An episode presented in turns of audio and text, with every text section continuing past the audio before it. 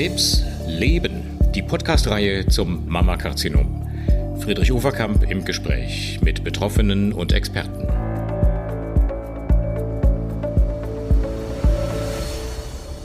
Hallo, liebe Hörerinnen, liebe Hörer. Ich freue mich sehr, dass Sie wieder dabei sind bei den Podcasts zum Brustkrebs. Und äh, wir wollen heute mal über ein Thema reden, das einige, nicht alle, aber einige Betroffene berührt, nämlich den Moment, wo eine Metastasierung des Brustkrebses festgestellt wird. Sie wissen, viele Patientinnen haben heutzutage eine sehr gute Prognose. Sie haben, gerade wenn der Brustkrebs früh genug entdeckt wird, alle Möglichkeiten, sehr lange zu leben, manchmal sogar geheilt zu werden. Aber bei einem Teil der Patientinnen kommt es eben doch über kurz oder lang zum Auftreten von sogenannten Metastasen, also Tochtergeschwülsten. Das heißt, der Krebs hat dann gestreut. Er kann in die Lunge, in die Leber, in die Knochen streuen. Und das ist der Moment, wo wir sagen, hier beginnt die Metastasierung der Erkrankung. Und genau diesen Moment wollen wir heute mal ein bisschen beleuchten. Es geht um die Frage, wie soll das Erstgespräch idealerweise aussehen? Was erwartet eine Patientin? Welche Gefühle haben Ärzte dabei, wenn sie dieses Aufklärungsgespräch führen? Und ich würde heute gerne reden mit Herrn Professor Volkmar Müller. Er ist in Hamburg tätig, stellvertretender Klinikdirektor und Chef der konservativen gynäkologischen Onkologie, auch Leiter der onkologischen Tagesklinik am Universitätsklinikum Hamburg-Eppendorf.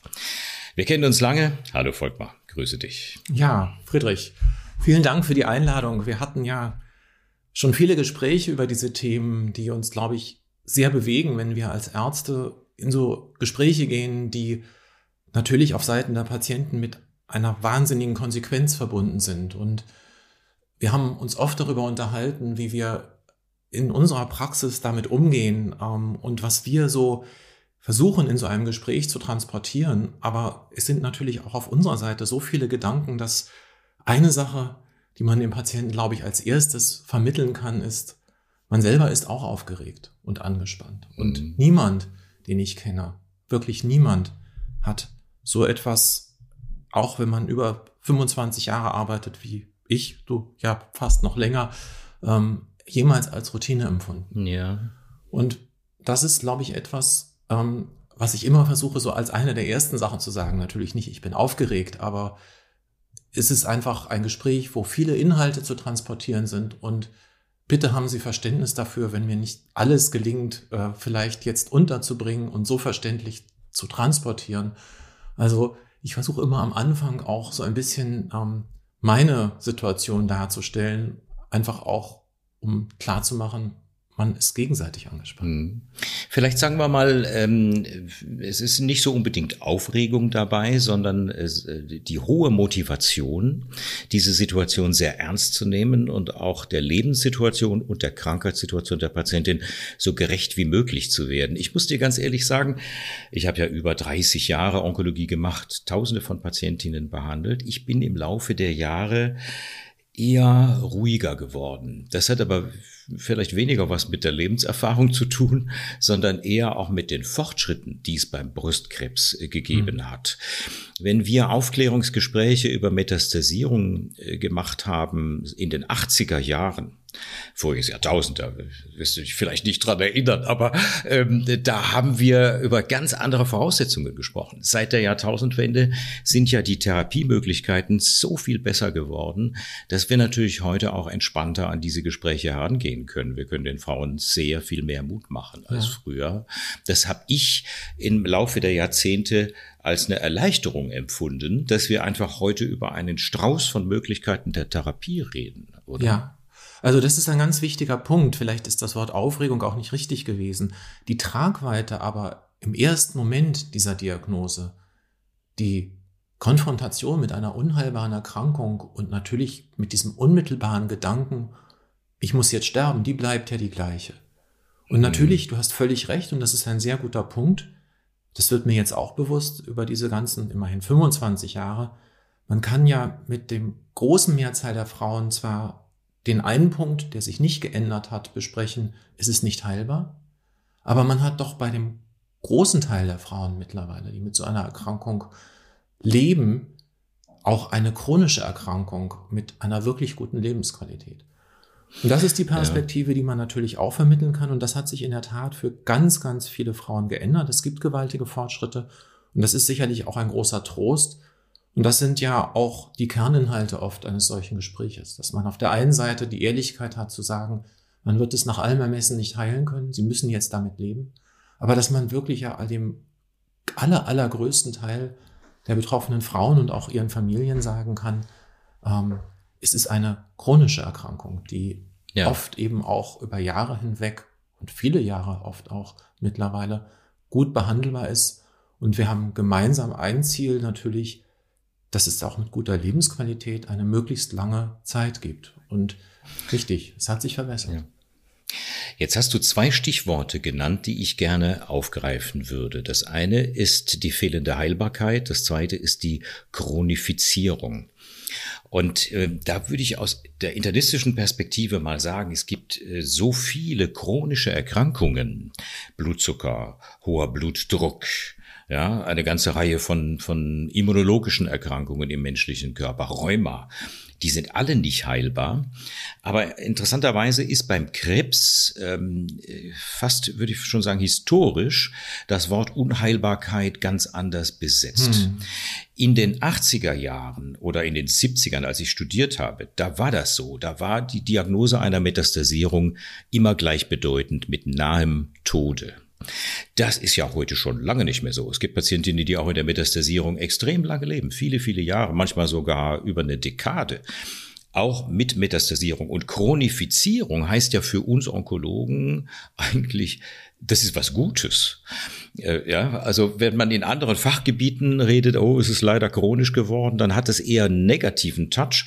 Bei uns ist die Chronifizierung ja eigentlich eine gute Entwicklung. Wir können den Patientinnen anbieten, vielen jedenfalls, den allermeisten, dass sie mit hoher Lebensqualität sehr lange leben können. Ich finde, das ist wichtig, das zu transportieren. Genau, also sind auch so die beiden Kerngedanken, die, äh, die ich versuche in so einem Gespräch zu vermitteln, ist natürlich nicht immer so. Und auch das ist vielleicht noch so ein Punkt. Ähm, es gibt eben doch auch immer wieder Verläufe, Patienten, denen wir einfach nicht so gut helfen können. Und das ist etwas, auch wo wir uns ja kennengelernt haben, was, glaube ich, auch für alle oder für sehr viele von uns eine Motivation ist und eine unbedingte Verpflichtung und Ansporn, mitzuhelfen, auch zum Beispiel in klinischen Studien, in Forschungsprojekten, ähm, gerade für die Frauen, wo das eben noch nicht so ist. Das ist, wie du schon richtig gesagt hast, glücklicherweise mittlerweile eine Minderheit, die Frauen, denen man nicht gut helfen kann. Und wo es vielleicht tatsächlich noch so ist, wie es früher für den ganz großen Teil war, nämlich eine wirklich kaum beeinflussbare, schlecht behandelbare Erkrankung. Aber das sind Ausnahmen mittlerweile und trotzdem gibt es diese. Und ich glaube, auch das ist ein Gedanke, der, der viele umtreibt. Das ist etwas, was man natürlich nicht akzeptieren kann eigentlich. Hm. Möchte man und immer weniger akzeptieren kann, weil man halt sieht, wie es auch laufen kann. Und das ist auch noch so ein Punkt, wo wir, glaube ich, uns alle ähm, vereinigt und auch gemeinsam mit dem Patienten daran arbeiten. Und auch das hat sich ja verbessert. Vielleicht so noch ein Gedanke des Fortschritts, den, den ich auch extrem wichtig finde. Neben den vielen tollen Medikamenten, die wir mittlerweile haben, empfinde ich es so, und ich denke, das wird dir auch so gehen, dass der Umgang mit den Patienten und ihren Angehörigen ein anderer geworden ist. Hm. Dass das, was wir vielleicht noch erlebt haben und selber oft ja, glaube ich, auch schon nicht mehr gut fanden, die Unehrlichkeit zu dem Patienten hm. oder die ähm, Entscheidungsfindung alleine von den Ärzten, dass das doch eigentlich nicht mehr unser Gedanke ist, sondern dass ich Vielleicht mache ich mir da auch ein bisschen viel vor, aber ich empfinde den Umgang mit dem Patienten und ihren Angehörigen als etwas Partnerschaftliches. Mhm, genau. Und wir, wir haben eine Reihe von Projekten und werden auch immer wieder ermahnt, ähm, wirklich die Patienten mit einzubeziehen. Und in jedem Tumorboard gibt es eine Zeile für Patientenpräferenz. Also man ist wirklich, wir versuchen wirklich vorher mit den Patienten zu besprechen, was die sich an Therapie vorstellen können. Mhm. Und ähm, ich denke, dass auch das ein Fortschritt ist, weil der Punkt Lebensqualität mit einer chronischen Erkrankung bedingt ja auch sehr unterschiedliche Dinge. Also hm. ich glaube, jeder Mensch hat eine eigene Vorstellung davon, was für ihn eine gute Therapie ist. Manche kommen gerne zur Infusion, einmal in der Woche, weil sie sich dadurch sicher fühlen und auch sich mit anderen austauschen können. Und andere haben genau das Gegenteil.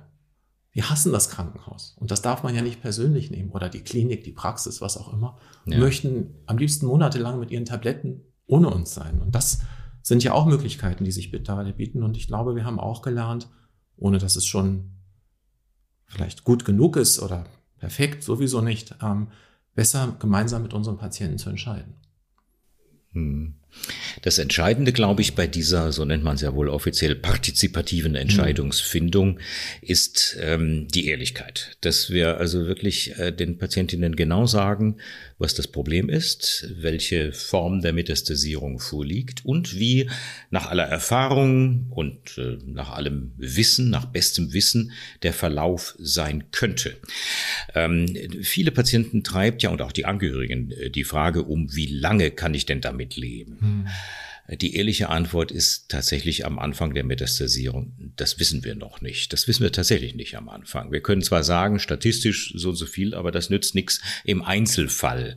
Ähm, äh, entscheidend ist, glaube ich, die Botschaft, dass wir bei den meisten Betroffenen über lange Zeit sehr gut helfen können mit der Aufeinanderfolge verschiedener Medikamente, sogenannte Sequenztherapie. Wenn A nicht mehr wirkt, machen wir B, wenn B nicht mehr wirkt, machen wir C. Und wir haben eine ganze Kette, wirklich eine Kette von therapeutischen Möglichkeiten, in aller Regel jedenfalls. Das finde ich wichtig. Und ich finde es auch wichtig zu betonen, dass die therapeutischen Maßnahmen keineswegs nur Chemotherapie sein können. Ja. Chemotherapie kann ein Teil der Optionen sein, aber es gibt ja zumindest für die meisten Brustkrebse noch sehr viel mehr. Antihormone, Antikörper, alles Mögliche. Das ist, glaube ich, auch wichtig, dass wir die Palette der Methoden aufzählen, oder? Ja. Es ist ja so, dass ich glaube, jeder hat Bilder diffus im Kopf, und da nehme ich mich gar nicht aus, von Krebs, die verbunden sind mit Chemotherapie und Menschen, die an einem Infusionsständer hängen. Das hat vielleicht auch damit mhm. zu tun, wie die Medien darüber berichten. Wenn man sich mal überlegt, wenn ein Bericht in der Zeitung über Krebs ist, dann ist ein Hintergrundbild dazu meistens ein Mensch, der am Infusionsständer sitzt und an einer Fusion hängt. Und ähm, natürlich bedeutet Therapie mittlerweile für einen kleineren Teil der Patienten fast, auch bei Brustkrebs, Chemotherapie. Genau. Ist vielleicht ja. ein Baustein der Therapie bei vielen, aber keinesfalls hm. der einzige oder entscheidende. Ich hatte noch mal so den Punkt mit der Ehrlichkeit. Ich denke, das ist ein, ein ganz wichtiger Punkt, den man sich immer, selber auch immer wieder vornehmen muss. Aber was ich auch versuche in so einem Erstgespräch noch unterzubringen, vergesse ich natürlich auch manchmal, ist der Wunsch nach Ehrlichkeit von dem Patienten. Hm. Und das bedingt, sind so zwei Dinge. Das eine ist, ähm, zu sagen, wenn etwas nicht passt, was die Therapie angeht.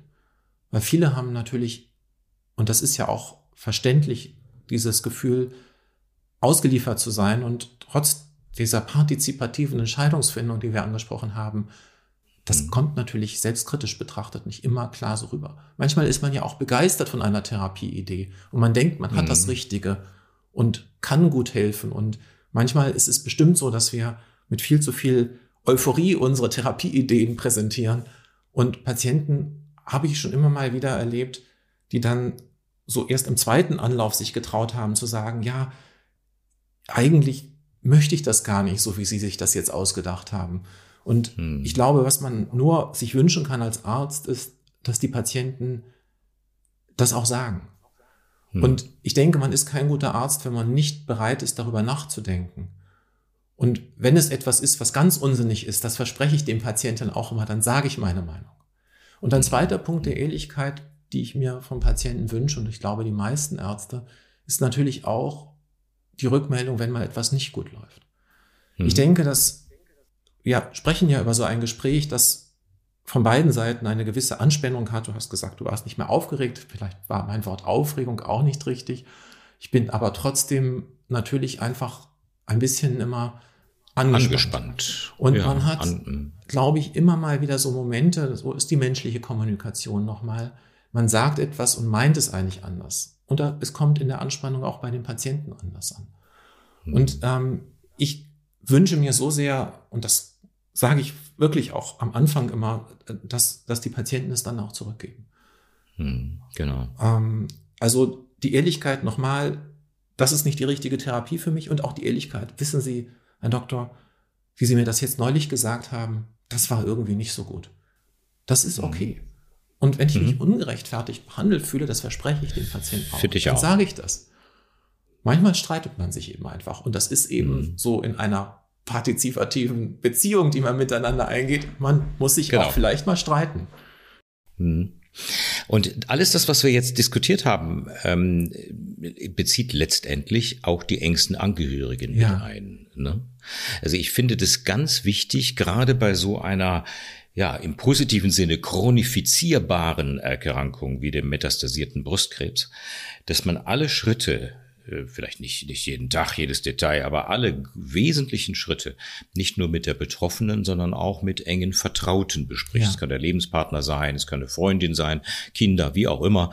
Aber ich finde, das sollten wir auch kurz erwähnen, dass äh, zum Erstgespräch eigentlich immer drei gehören. Die ja. behandelnde Ärztin, der behandelnde Arzt und die betroffene Patientin und ein Angehöriger. Ja, das gehört auch zu den Dingen, die ich als Fortschritt empfinde. Dass, ähm, ich weiß gar nicht, ob es an uns Ärzten liegt, an uns Behandlern, Ärzten und Pflege, oder ob es auch an den Patienten liegt. Jedenfalls die Bereitschaft von beiden Seiten Angehörige einzubeziehen, ist auch viel größer geworden. Und ich empfinde das mhm. als wesentlichen Fortschritt.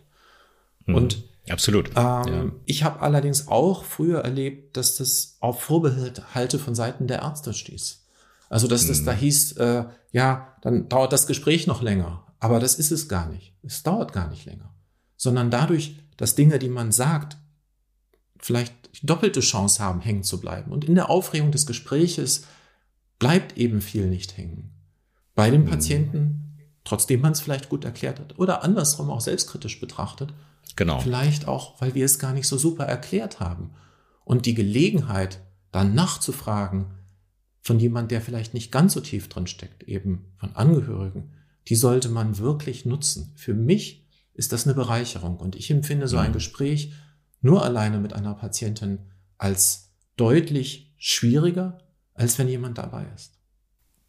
Was ich auch wichtig finde, ist gerade das Gespräch zu Beginn einer Metastasierung, dass das nicht ein einmaliger Austausch ist, sondern dass man auch nach ein paar Tagen nochmal ja. wiederholt, sich nochmal zusammensetzt, vielleicht sogar noch ein drittes Mal ja. und dass auch mit der Patientin und auch vielleicht wechselnden Angehörigen oder, oder Freunden die Situation nochmal besprochen wird. Das führt zu viel mehr Vertrauen, zu viel mehr Ruhe im Therapieablauf. Ja.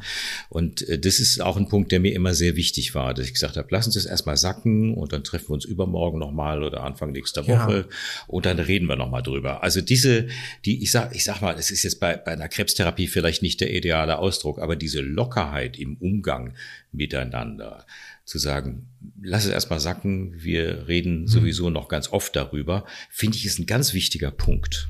Ja, unbedingt. Und es nimmt ja auch von unserer Seite den Druck. Alles in einem Gespräch unmöglich. Mhm. Also mhm. ich vergesse immer irgendwas, was ich sagen will. Ich mache mir dann noch so ein Zettelchen irgendwie oft so auf die, äh, dem, den nächsten Termin. Und ich bitte auch immer die Patienten, sich einfach Notizen zu machen und dann nochmal zu kommen und die Fragen zu stellen.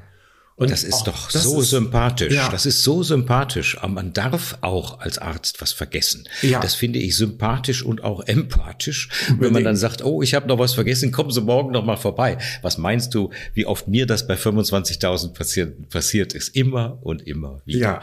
Das ist normal und ähm, das finde ich auch ganz wichtig, dass eine Patientin auch spürt, man ist empathisch bei der Sache, aber gleichzeitig auch ähm, bemüht, sagen wir mal, möglichst nichts zu vergessen. Und wenn es dann doch so ist, dann muss man es eben auch kommunizieren und sagen, kommen Sie bitte nochmal vorbei oder wir telefonieren nochmal.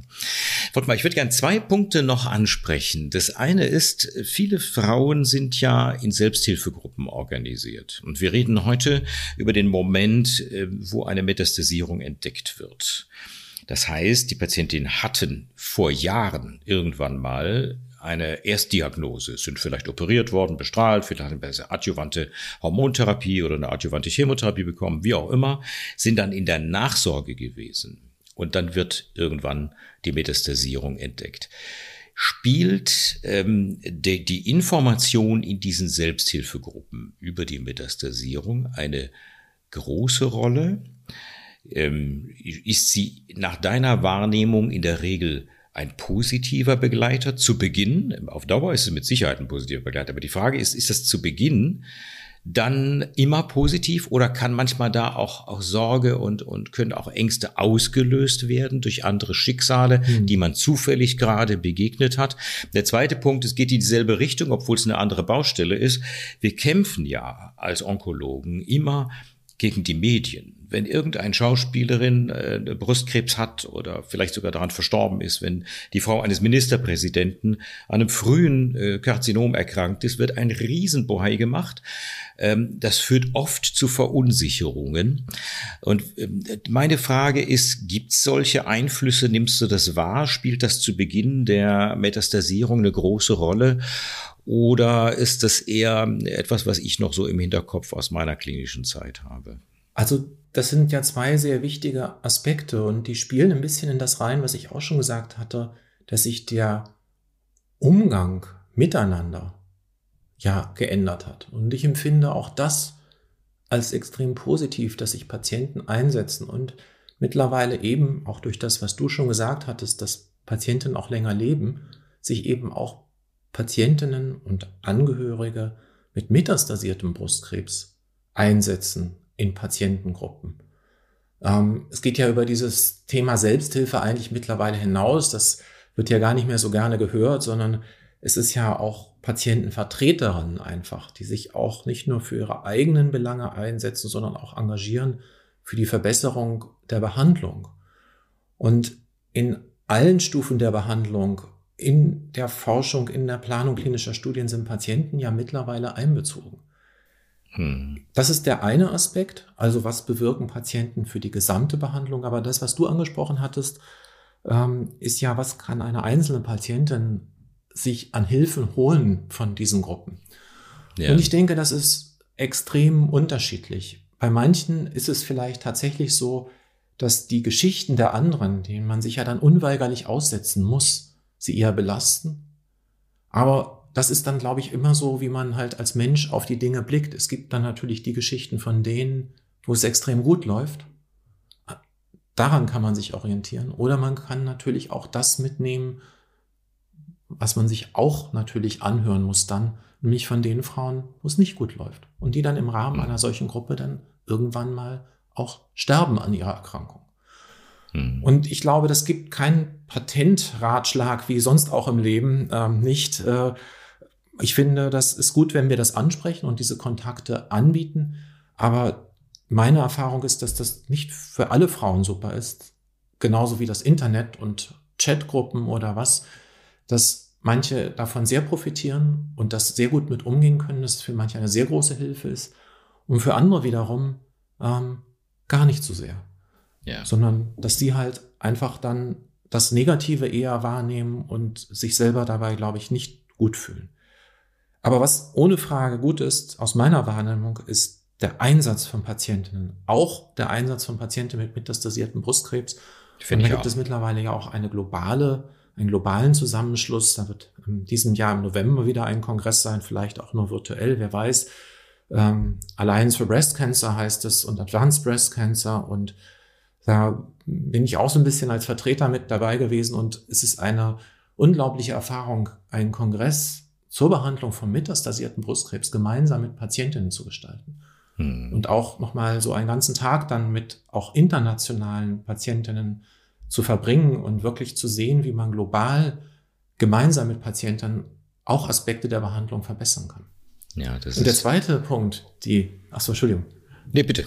Der zweite Punkt, die Medien. Ähm, ich finde das gar nicht schlecht, wenn Leute das ist natürlich wie immer, wenn Leute sich in die Öffentlichkeit stellen, dann ähm, gibt es da so Licht und Schatten und äh, merkwürdige Dinge vielleicht manchmal. Aber grundsätzlich, egal ob prominent oder nicht, bewundere ich die Frauen, die über ihre Erkrankung sprechen. Mhm. Und ich glaube, auch die helfen ganz viel anderen, weil auch das hat sich ja geändert. Selbst als ich angefangen habe äh, in den 90er Jahren ähm, des vergangenen Jahrhunderts, war das Thema Krebs ein Tabu in meiner Wahrnehmung. Und es gab Frauen, ja. die haben nicht mit ihren Ehemännern darüber gesprochen, wo sie eigentlich hingehen, wenn sie zur Chemotherapie genau. gekommen sind. Mhm. Und man mag über manche Prominente vielleicht denken, was man will und deren Umgang mit ihrer Erkrankung. Aber ich glaube schon, dass die, genau wie die Patientengruppen, geholfen haben, diese Erkrankung und auch die chronische Erkrankung aus der Ecke eines Tabus zu holen. Niemand, hm. der Brustkrebs bekommt oder auch andere Krebserkrankungen, muss sich ja schuldig fühlen. Und das genau. ist keine ansteckende Erkrankung. Und dass manche Leute natürlich Angst davor haben, mit jemandem, der letztendlich unheilbar krank ist, in Kontakt zu treten, ist ein menschliches hm. Phänomen. Ähm, man kann immer nur hoffen, dass es allen gelingt, ihre Ängste da zu überwinden. Aber das geht sicherlich besser, wenn darüber auch gesprochen wird und eben irrationale Ängste auch irgendwo sich mal auflösen lassen. Genau, ja. Also ich habe beide Punkte, sowohl die Selbsthilfegruppen, die in der Tat sehr beeindruckend sind. Es gibt keine Krebserkrankung, bei der es so gut organisierte und auch so aktive äh, Selbsthilfegruppen gibt wie beim Brustkrebs, als auch die Rolle der Medien bewusst zusammen angesprochen, weil gerade im Erstgespräch zu einer Metastasierung äh, nach meiner Erfahrung äh, viele Patientinnen sowohl mit Tipps und Ratschlägen aus den Selbsthilfegruppen kommen, als auch natürlich im Internet recherchieren. Da muss man tatsächlich sagen, die Medien, die haben ihre Lernkurve noch nicht beendet, um es mal ja. höflich zu formulieren. Mhm. Es wird immer noch, wie es in den 80er, 90er, Nuller Jahren üblich war, bei einem metastasierten Krebs dramatisiert. Natürlich ist das eine extrem ernsthafte Erkrankung, aber ein Drama ist es in vielen Fällen eben nicht mehr, weil man so lange und gut mit guter Lebensqualität heute damit leben kann. Und ich glaube, das gehört auch zum Erstgespräch dazu, so ein bisschen den Rahmen abzustecken. Was möchte die Patientin? Wie sieht sie selbst äh, ihre Prognose? Welche Therapie ist sie bereit durchzuführen?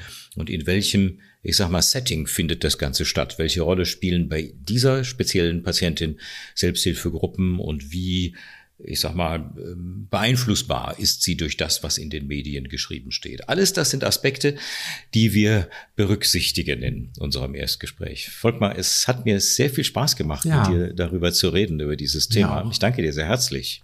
Sehr gerne. Professor Müller in Hamburg, meine Damen und Herren, ist äh, einer der führenden gynäkologischen Onkologen und Sie haben jetzt in der letzten knappen halben Stunde gehört, wie er diese Situation einordnet. Vielleicht haben Sie Fragen, vielleicht haben Sie Wünsche, Anregungen, Kritik, dann schreiben Sie mir. Mein Name ist Friedrich Overkamp. Ich habe eine ganz einfache E-Mail-Adresse overkamp.oncowissen.de. Wir freuen uns aufs nächste Mal. Dankeschön fürs Zuhören. Danke fürs Zuhören. Alles Gute. Tschüss, Volkmar. Tschüss, Friedrich.